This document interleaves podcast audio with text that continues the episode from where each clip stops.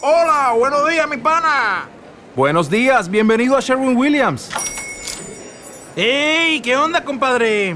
¿Qué onda? Ya tengo lista la pintura que ordenaste en el ProPlus app. Con más de 6.000 representantes en nuestras tiendas listos para atenderte en tu idioma y beneficios para contratistas que encontrarás en aliadopro.com. En Sherwin Williams somos el aliado del PRO.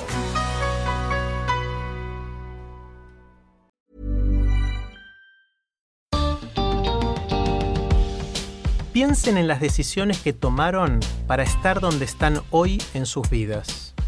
¿Cuándo tomaron esas decisiones clave? ¿Fue hace 5 años? ¿Hace 10? Bienvenidos al podcast de TED en español. Soy Jerry Garbulski. El profesor de ajedrez Rodrigo Asiani dice que las trayectorias de nuestras vidas son fuertemente influidas por las decisiones que tomamos de jóvenes. En su charla en TEDx Rosario, Rodrigo usa al ajedrez como una metáfora y destaca la importancia de darles más opciones a los jóvenes en el juego de la vida.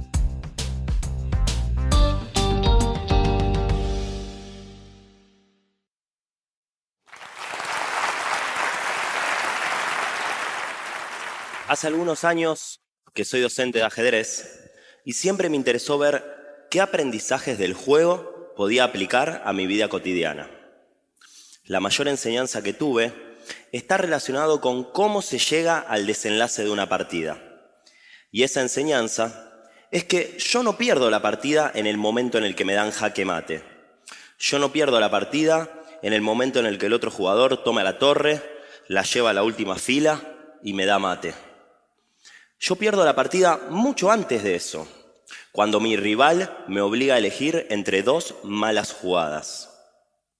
Seguramente, durante el transcurso de la partida, 15 o 20 movidas antes que esto, mi rival me obliga a decidir entre que me coman la torre o el caballo. Hoy, en muchos barrios, los chicos sueñan con ser futbolistas o soldaditos de la droga. Lo digo en serio en los recreos, en el patio, se paran en la puerta del salón o del baño y cuando les preguntas qué están haciendo, te dicen campana. Y los otros, los que quieren ser jugadores de fútbol, hablan de llegar, de poder salvarse. Todo lo hemos escuchado alguna vez. Incluso escuchamos a los padres de los chicos decir, bueno, estoy viendo si con el pibe me salvo. Y muchas movidas después, nos toca hablar con gente que nos dice, eh, ese roba porque quiere. Ese, ese eligió ser un drogadicto. Sí, está bien, es verdad, lo eligió. Pero ¿no será que 15 o 20 movidas antes en su partida lo obligamos a mover entre dos malas jugadas que lo llevaron hoy a que esté con la partida perdida? De los que están acá, por ejemplo, todos eligieron venir, ¿no? Más allá de algún novio o novia, está perdonado. El resto vino porque quiso. Bien, ahora voy a hacer una pregunta para el público. Que levanten la mano de los mayores de edad los que pudieron terminar la secundaria, de los que están acá. Apa, bueno, si vemos, veo que la mayoría, bueno, gracias.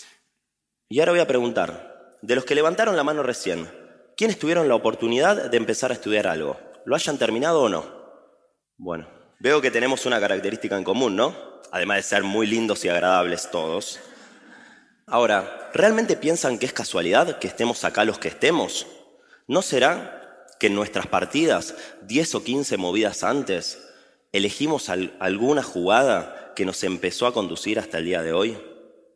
Yo tengo un amigo, Ismael, con el que hace muchas movidas atrás estábamos jugando una partida similar. Vivíamos en un barrio alejado del centro y demás está decir que cuando seamos grandes queríamos ser Jugadores de fútbol, sí. Todavía no estaban de moda los búnker y los soldaditos, así que queríamos ser jugadores de fútbol. Cuando decidí que iba a nombrarlo Ismael en la charla, fui hasta su casa a contarle y a pedirle permiso. Primero me preguntó qué eran las charlas TED. Después me felicitó y por último me pidió disculpas por no poder venir. Que le hubiera encantado, pero Ismael hace un tiempo que estaba con prisión domiciliaria ya estuvo en la cárcel el tiempo que tenía que estar y está cumpliendo lo que le queda en su casa. Él tuvo que elegir entre dos malas jugadas. Hoy tengo 24 años y como verán, no soy jugador de fútbol, eh, pero tampoco soy soldadito. Entonces, ¿qué fue lo que pasó? Hace unas cuantas movidas y años atrás en mi partida, estaba empezando la secundaria y había dejado de jugar al fútbol porque no me daban los horarios para poder ir a entrenar.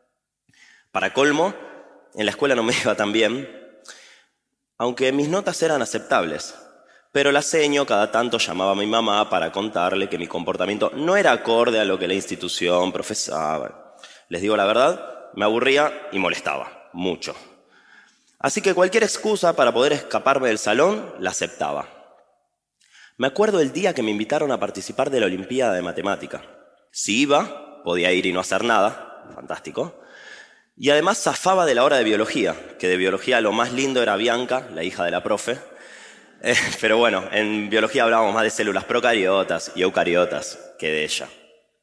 Así que acepté, me anoté. ¿Y qué pasa hoy, tantas movidas después?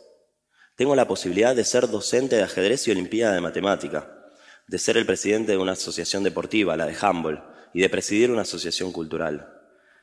¿Y cuánto pasó? Y lo más importante, ¿qué tuve yo que no tuvo Ismael?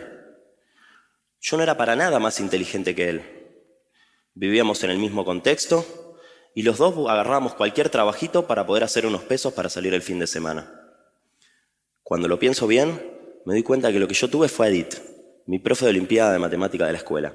Ella me invitaba a su casa a la tarde a la hora de la merienda para poder prestarme algunos libros de entrenamiento. Yo en ese momento no tenía acceso a compu, internet y mucho menos a libros de matemática. Así que cuando lo pienso bien, creo que tuve a Edith que me dio más opciones para mover. Es decir, tuve las malas jugadas, las tuve, pero también tuve algunas que eran buenas. Y lo digo hoy con el resultado opuesto, con la partida avanzada. En ningún momento me hubiera imaginado que mover un peón en ese entonces me iba a llevar hasta esta situación de privilegio, donde puedo hacer lo que me hace feliz y estoy orgulloso de eso. Esa es mi definición de privilegio. Y ahora yo pienso, todos los días si hay algo que podamos hacer para que todos los chicos y las chicas puedan elegir entre más opciones en cada movida. ¿O era acaso responsabilidad del Estado, de los políticos, del Ministerio de Desarrollo Social, que Edith destine su única hora libre de la semana a dar un taller gratuito de Olimpiada de Matemática? No. Creo que hay mucho para hacer. Y por eso me aguanto los reproches y las críticas de siempre. Por ejemplo, ¿Vas a estar toda la tarde en una actividad cultural? ¿Te vas a pasar el Día de la Madre en un torneo de handball?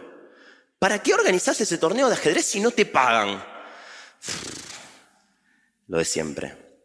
La otra enseñanza que me dejó el ajedrez es que no necesariamente gana el que tiene más piezas, sino que gana el que hace trabajar en conjunto a las que tiene en pos de un plan, de una estrategia.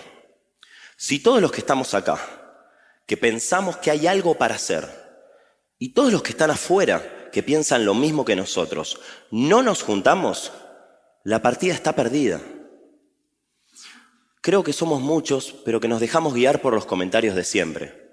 Que esto no tiene arreglo, que los argentinos somos así, que los latinoamericanos somos así. Y el más clásico y el que más me duele, que la juventud está perdida. No hablo de hacer matemática, handball o ajedrez. Esas fueron las movidas que yo tuve, las opciones que yo tuve y entre las que yo elegí. Hablo de hacer un taller de crochet, telas, yoga, circo, de donar fondos y ver que sean bien usados, de meterse en la comisión directiva de un club para ayudar a levantarlo. Todo suma, todo suma, pero en sintonía con el otro. De nada nos sirve tener un profe de radio que quiera dar un taller si no tenemos a la biblioteca popular que le consiga los elementos, y si no tenemos a los padres de los chicos del barrio que estén convencidos de que es importante de que aprendan a relacionarse y a decir lo que piensan. Tenemos que organizarnos, porque los que vienen trabajando organizados son los que contratan a nuestros chicos como soldaditos de la droga. Ellos son menos, pero trabajan como una pieza de relojería.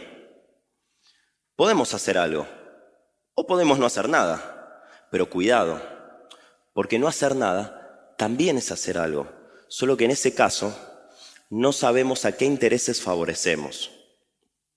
Un jugador de ajedrez, cuando termina una partida, la analiza.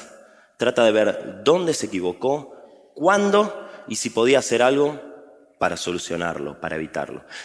¿Y por qué lo hace? Porque puede ser que en otra partida llegue hasta una posición similar y pueda tomar una mejor decisión. Y eso es lo bueno del ajedrez. No importa si me hacen elegir entre dos malas jugadas, si me dan mate, o incluso si me canso y no quiero jugar más esa partida. Total, puedo ir, agarro nuevamente las piezas, las llevo y las acomodo en su posición inicial y vuelvo a empezar. Ahora, la pregunta que les dejo es, vos, vos, todos ustedes, los pibes, ¿tienen otra partida para volver a intentar? Gracias.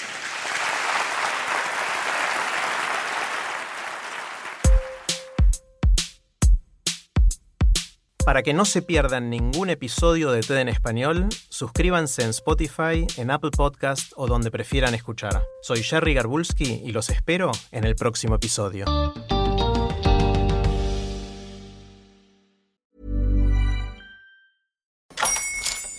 Hola, buenos días, mi pana.